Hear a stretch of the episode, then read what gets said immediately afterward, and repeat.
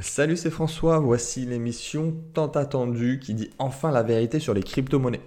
Donc, on va voir ensemble pourquoi les cryptos, euh, bah, c'est de la merde, pourquoi ça n'a aucun avenir et pourquoi les crypto-monnaies vont vous ruiner. Voilà, tu le prends comme tu veux. Euh, donc, je vous ai fait investir dans un truc que vous ne comprenez pas, je vous ai fait payer cher pour ça. Et euh, moi, indirectement, je me suis enrichi grâce à vous. Donc maintenant, on va voir pourquoi c'est de la merde, pourquoi ça n'a aucun avenir. Euh, donc voilà, merci à tous. C'est un peu mon cadeau d'adieu. Maintenant, je vais partir sur mon île privée et on va voir, voilà, 12 points sur lesquels les crypto-monnaies, euh, c'est de la merde. Et ensuite, on va voir 17 autres points pour démontrer bah, que ça n'a aucun avenir. Donc on va les faire vraiment un par un. Donc premier, c'est tellement mieux d'avoir des intermédiaires qui ralentissent les processus, les procédures et qui prennent des commissions de fou sur les transactions.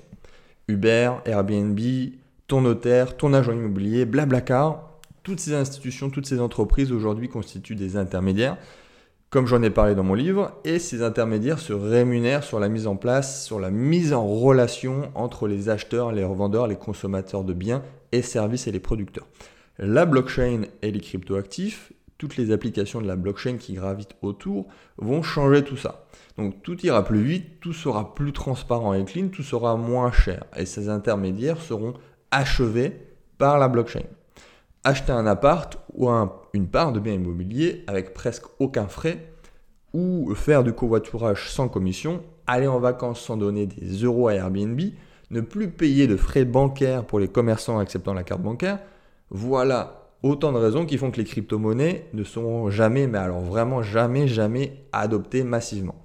Donc, voilà, je t'en prie, conseil, reste en cash sur ton livret A à 0,75% d'intérêt sur ton compte où la banque possède vraiment ton argent et elle fait ce qu'elle veut avec ton argent. Tu n'as aucune chance de perdre ton épargne. Parce qu'une banque, on le sait, ça ne fait jamais faillite. Petite pensée pour l'anniversaire de Lehman Brothers. Deuxième point, bah, il s'agit de technologie, euh, de monnaie technologique, si on peut dire, c'est-à-dire que ça évolue. Donc ça évolue, ça s'adapte, ça s'améliore. Donc on l'a vu notamment avec le Lightning Network ou le projet Casper sur Ethereum qui va arriver, sur les différents forks, tout en ne pouvant enfreindre certains aspects vitaux, certaines règles fondamentales. Donc il n'y aura jamais plus de 21 millions de bitcoins par exemple, à l'inverse de nos monnaies. À l'inverse de nos monnaies fiat qu'on peut créer à l'infini. C'est pour ça qu'il ne faut pas investir dans les cryptos, parce qu'on le sait, le dollar en lui, au moins, ça prend de la valeur avec le temps. Je rigole. Troisième point, je suis pour le développement durable et le Bitcoin consomme beaucoup d'énergie. Et c'est vrai, on le sait tous, nos systèmes d'extraction d'or, le stockage de l'or, le transport, le système financier mondial, économique, bancaire, les systèmes de cartes bancaires, les chèques, ça consomme rien du tout et ça n'a aucun impact sur la planète. Donc les cryptos, c'est évolutif. On a beaucoup de projets basés sur sa technologie beaucoup moins énergivore qui sont en train d'arriver. Donc on va continuer de détruire l'Amazonie, d'extraire de l'or et de continuer avec nos banques et on n'investit surtout pas sur l'arnaque des cryptos actifs. Quatrième point, euh, pour la première fois dans l'histoire, nous autres les hommes disposons d'un actif ubiquitaire non géolocalisé. Du coup, avec cette arnaque du Bitcoin et toutes les autres cryptos d'ailleurs, on peut payer un kebab en bas de chez soi et ça demandera la même opération qu'acheter euh, le, dernier, euh, le dernier ballon dédicacé par LeBron James, à l'autre bout de la planète. Dans les deux cas, le paiement est activé en quelques minutes, est validé à jamais et gravé dans le marbre sur la blockchain en quelques minutes. Cinquième point. Les grandes banques elles-mêmes annoncent la fin de la monnaie fiduciaire. Elles achètent pour certaines des cryptoactifs pendant qu'elles crient haut et fort que c'est de la merde. Donc faites ce que je dis, pas ce que je fais, et nous autres investisseurs en crypto n'avons pas écouté les banques, mais nous avons fait comme elles. Alors oui, nous sommes tous perdus. Sixième point, le Bitcoin est souvent décrit comme le futur or numérique. Donc si on regarde la masse d'or mondiale, elle est estimée à peu près à 8000 milliards de dollars. Le Bitcoin, lui, c'est 100, 100 milliards. C'est 100 milliards ce jour. Donc si le Bitcoin devient l'or mondial, il fera à peu près x 80, juste si on le comparait à l'or.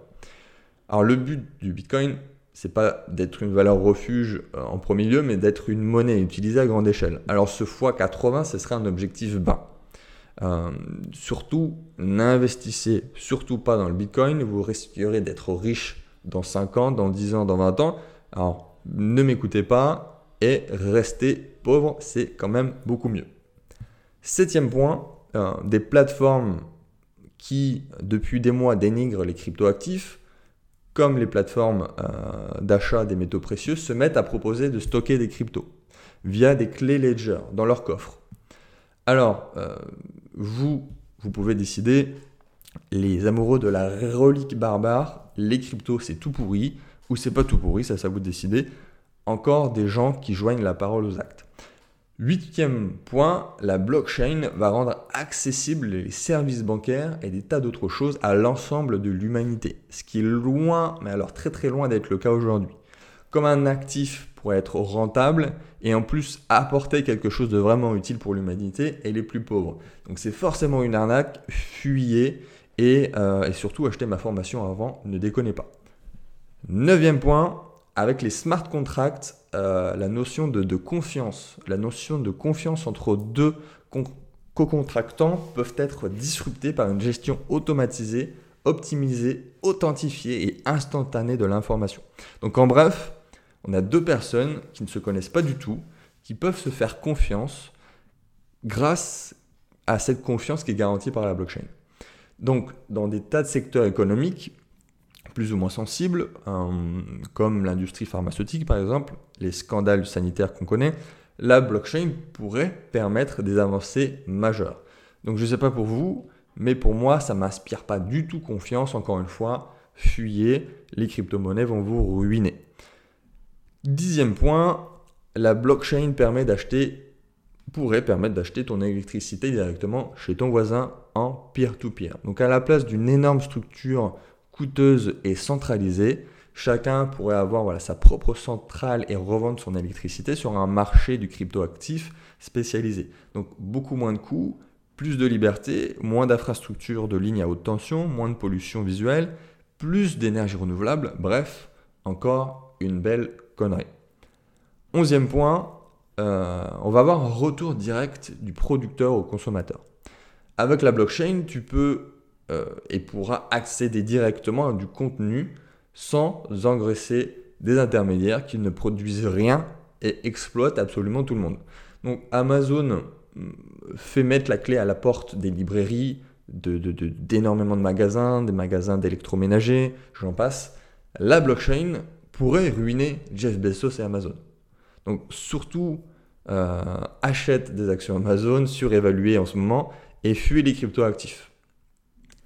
Douzième point, la blockchain permettra plus de transparence dans les systèmes politiques et un meilleur contrôle de la régularité des élections.